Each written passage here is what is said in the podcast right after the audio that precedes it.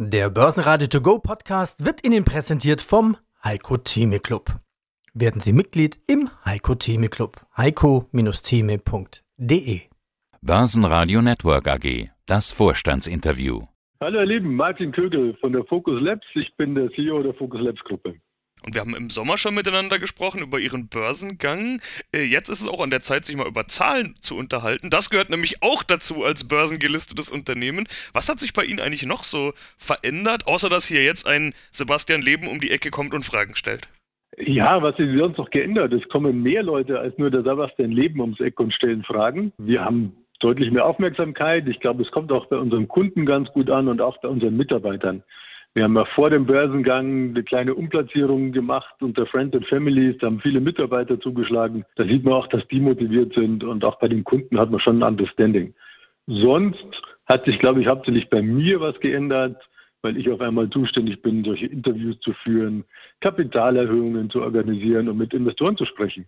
Das Geschäft, wie man sieht bei den Halbjahreszahlen, das ist einfach weitergelaufen. Ja, das ist noch das gleiche geblieben. Sie bieten äh, spezielle Software für SAP-Kunden, SAM, Software Asset Management. Das heißt, sie sparen den Kunden überflüssige Lizenzgelder. So will ich es mal in Kürze jetzt einfach mal formulieren. Darüber hatten wir im letzten Interview schon ausführlicher gesprochen. Und das scheint ja ganz gut zu laufen. Also plus 27 Prozent beim Umsatz auf rund 1,2 Millionen Euro. Wie gut gefällt Ihnen so ein Wachstum plus 27 Prozent? Das gefällt mir im Rahmen der Erwartungen normal gut, weil das ist das, was wir aus der Vergangenheit gewohnt sind und das, mit dem wir natürlich auch angetreten sind, dass wir das halten können und haben wir gezeigt mit den Halbjahreszahlen, wir sind dort weiter auf Kurs. Das Wichtige ist ja, dass das große Geschäft in Q4 gemacht wird. So ist es nicht nur bei Ihnen, so ist es ganz häufig im Softwaregeschäft. Äh, auch 2021 soll das der Fall sein. Bei Ihnen 4 Millionen Euro Umsatz hatten Sie geplant für 2021. Kann man da Stand jetzt überhaupt schon was sagen, ob sie da auf Kurs sind oder sowas? Lässt sich das jetzt schon erkennen? Aber man kann eine ganz einfache Rechnung aufmachen. Ja, also wenn ich mir den vielleicht auch die konsolidierten Zahlen schaue, da sind wir bei 1,4 Millionen zum Halbjahr. Wir haben letztes Jahr 60 Prozent gemacht im gesamten Jahr. Das heißt, ich muss das einfach mal drei nehmen und dann bin ich da und dann bin ich leicht über den Vieren. Also wir sind ziemlich genau auf Kurs, diesen Umsatz zu erreichen. Software ist Vertrauensbusiness, habe ich ganz oft gelernt von Softwareanbietern und damit auch so ein bisschen People's Business. Also der persönliche Kontakt ist nicht unwichtig. Es wird wieder gereist. Ihre Vertriebler können wieder raus. Im letzten Interview hatten wir darüber gesprochen, dass sie viel umgestellt haben, eben weil die Pandemie doch dafür gesorgt hat, dass der persönliche Kontakt, gerade wenn wir jetzt über Europakontakt nach Südamerika oder sowas sprechen und sie sind ja überall tätig, äh, dass das alles gar nicht so einfach ist, aber eben doch auch geht, macht sich schon bemerkbar, dass die Vertriebler tatsächlich wieder raus können? Sagen wir mal so, also wir hatten das letzte Mal gesprochen, aber wir haben ja davon profitiert, dass wir schon vor der Pandemie eigentlich komplett remote verkauft haben. Wir verkaufen remote, wir machen Marketing remote, wir installieren remote, wir machen unsere Beratung remote. Was sich geändert hat, ist, dass wir Kunden dann auf großen Events wie die SAP Sapphire dann danach getroffen haben. Das ist weggefallen, aber wir waren die Profiteure davon, weil wir das schon gewohnt waren alles remote zu machen und konnten ja dann von 19 auf 20, 50 Prozent wachsen, während so unsere Konkurrenz ein bisschen auf der Stelle getreten ist. Aber für mich hat sich das geändert. Ich war gerade diese Woche in Rumänien bei unserem Standort. Nächste Woche geht es nach Mexiko. Und das ist auch wichtig, das Team wieder zusammenzuholen, den persönlichen Kontakt zu haben, um die Motivation hochzuhalten. Das ist tatsächlich so. Und wir hatten heute schon mit dem Kollegen in Südafrika die Planung, dass wir mal wieder hingehen. Und der möchte nach Dubai gehen, um dort Channel-Partner zu treffen. Und gerade dieses Partner-Enablement, das ist auch was, was wir sehr gerne persönlich machen. Der Gewinn über den müssen wir natürlich auch noch sprechen. Der ist mit 20.000 Euro leicht negativ, aber es gab ja auch Kosten für das Börsenlisting. Bereinigt um diese Kosten bleibt ein Gewinn plus von 33 Prozent. Auch hier ist Q4 natürlich entscheidend, aber bereinigt könnte man folgendes ja schon mal festhalten. Zumindest ist schon jetzt Gewinn zu sehen, zumindest bereinigt. Ja, und was mir immer auch wichtig ist, ist der sogenannte operative Gewinn EBTA. Und der war ja bereinigt oder nicht bereinigt, schön im Plus. Und das Gewinnwachstum stimmt mit dem Umsatzwachstum zusammen. Klar, wenn man im Q4 den Hauptanteil vom Umsatz macht, dann holt man dort auch die Ergebnismarge, weil unsere Kosten ja doch sehr linear anfallen und hauptsächlich durch Mitarbeiter geprägt sind.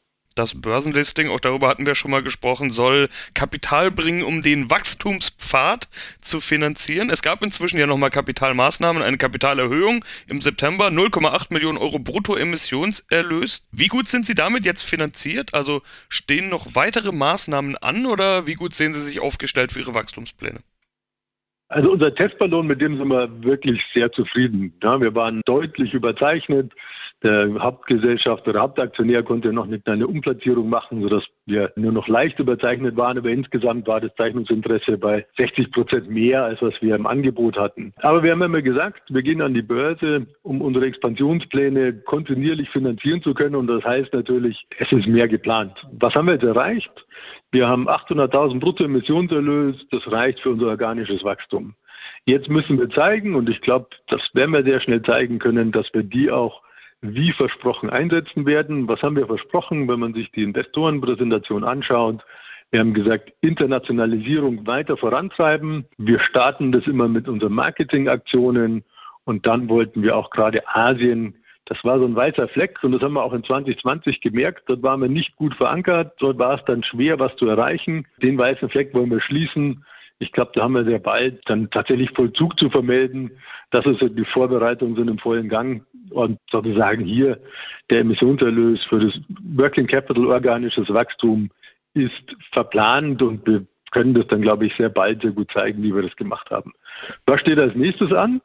Als nächstes steht dann an, dass wir uns Gedanken darüber machen, wie können wir unserem Schnelldreher, dem SamQ, wir haben ja dort ein Produkt, da können wir dem Kunden, wir haben so einfach gesagt, ja, sie sparen den Kunden Geld und genauso sagen wir das auch mit den Vertriebspartnern. Du musst gar nicht viel wissen über unser Tool. Frag deinen Kunden, ist SAP teuer? Wenn der Ja sagt, willst du weniger ausgeben? Sagt er Ja, dann sage ich, ich hätte da eine Idee. Und weil das so einfach geht, dreht sich das auch schnell. Und wir haben ganz viele zufriedene Kunden. Und das wollen wir nutzen, um diesen Kunden Produkte, die auch zu ihnen passen, weitere Produkte zu verkaufen. Da haben wir ja schon unser ZKIM-Angebot. Das Angebot wollen wir erweitern. Und da gucken wir jetzt, und wenn wir als Gesprächspartner für so eine Buy-and-Build-Strategie ernst genommen werden wollen, dann brauchen wir natürlich auch so ein bisschen Kriegskasse. Ich weiß, man kriegt jetzt nicht viel vorab, aber so ein bisschen werden wir zeigen müssen und da werden wir uns jetzt dran machen, dass wir dort auch weitergehen. Und ich sag mal, die Überzeichnung war ein ganz guter Vorindikator, dass unsere Geschichte ankommt. Was sagt eigentlich SAP zu ihrem Geschäftsmodell? Im Endeffekt sorgen sie ja dafür, dass bei denen dann weniger Geld ausgegeben wird vom Kunden oder sagen die genau umgekehrt, nö, wir wollen auch nur das Geld, was der Kunde uns geben braucht?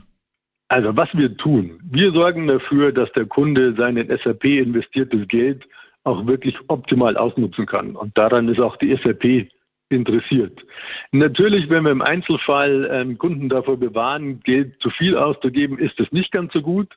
Im Gegenzug machen wir unsere Kunden aber darauf aufmerksam, wenn sie eventuell zu wenig Lizenzen haben und dort ein Compliance-Risiko haben. Und das hört die SAP dann wieder ganz gern. Ja, Vertrieb und Marketing, darüber wurde gerade schon gesprochen, darüber wurde auch beim letzten Mal schon gesprochen. Digitalisierung in dem Bereich haben Sie auch schon angedeutet. Das sind wichtige Investitionsziele. Was passiert da schon? Wie sind die aktuellen Investitionspläne? Sie meinen unsere Investitionspläne, Erweiterung, Produkte? Naja, wir sind dabei, unser eigenes Produkt immer auszubauen. Die SAP Cloud-Angebote stehen da an und dort in der Richtung ist unsere Entwicklungsmannschaft unterwegs. Das Kernteam screent den Markt und schaut, was gibt es denn andere Lösungen, die gut zu uns passen würden? Was wäre gut in der M&A-Pipeline? Und da gibt es erste, ja, langsames Herantasten. Aber wie gesagt, so ganz mit leeren Taschen geht es noch nicht gut und wir werden schauen, dass wir dort ein bisschen was zeigen können, sodass wir auch ein ernsthafter Gesprächspartner werden. Ja, und jetzt sind wir, wir reden zwar über die Halbjahreszahlen, aber wir sind ja eigentlich schon mittendrin in Q3. Was passiert gerade? Vorbereitungen auf dieses angepeilte starke Q4? Ja, das passiert eigentlich das ganze Jahr. Man stellt sich das immer so vor, dass alle so sagen, im November, hoppala, ich habe noch Geld übrig. Daher kommt ja nicht das Q4, sondern das Q4 kommt daher, dass Firmen sich gewisse Investitionen für das Jahr vornehmen, das ganze Jahr über auswählen. Das heißt, wir sind schon mit ganz vielen in Kontakt und dann einfach im letzten Quartal oder gegen Ende des Jahres dann auch die Pläne tatsächlich vollziehen. Und da gibt es eben diese Vorbereitungszeit äh, das ganze Jahr über. Daher kommt das Q4 auf der einen Seite. Auf der anderen Seite, und da haben wir gerade auch ähm, zusätzlich nochmal auch Kapazitäten aufgebaut, kommt unser starkes Q4 daher, dass am Ende des Jahres man der SAP Nachweis bringen muss, was habe ich denn alles genutzt und dementsprechend dann eventuell nachkaufen muss oder eben nicht. Und wenn da Kunden feststellen, dass sie deutlich mehr kaufen müssen, als sie gedacht haben, dann kommen sie häufig zu uns und fragen, wie können wir dort denn zu viele Mehrkosten vermeiden. Und das treibt unser Q4 nochmal mehr an. Aber auch mit den Kunden sind wir schon davor im Kontakt, damit sie wissen, wo sie sich hinwenden können. Also die Vorbereitungen laufen da schon lang und zum Schluss ist dann quasi nur das Umsetzen angesagt und nicht der komplette Sales Cycle einmal im Q4 durchdrehen. Das würden wir kapazitär gar nicht schaffen. Ja, dann sind wir doch einfach mal gespannt, wie es bei Ihnen weitergeht und hören uns beim nächsten Mal wieder, Herr Kügel. Soweit. Vielen Dank. Vielen Dank, Herr Leben, und vielen Dank fürs Zuhören. Börsenradio Network AG. Das Börsenradio. Der Börsenradio To Go Podcast wurde Ihnen präsentiert vom Heiko Theme Club. Werden Sie Mitglied im Heiko Theme Club. heiko-theme.de